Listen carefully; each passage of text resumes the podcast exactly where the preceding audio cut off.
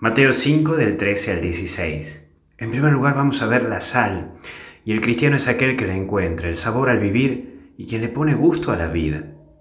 Nosotros tenemos el don de la fe que nos lleva a mover montañas y a cambiar vidas. Muchos nos necesitan y necesitan de nuestra guía.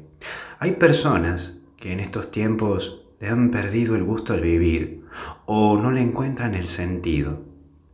El tener a Cristo te hace tener una cosa como lentes o anteojos que te hacen ver la vida de una manera distinta. Pero también tenemos que ser luz. Ante tanta oscuridad y situaciones confusas, nosotros debemos llevar claridad, ser claros con nuestras vidas y con los demás. ¿Vos sos una persona clara en lo que decís y en lo que haces? ¿Con lo que decís o haces, lo estás manejando con claridad? O sos de andar en lo gris. Así que vamos, que con Cristo todo tiene un cambio y todo tiene un sentido.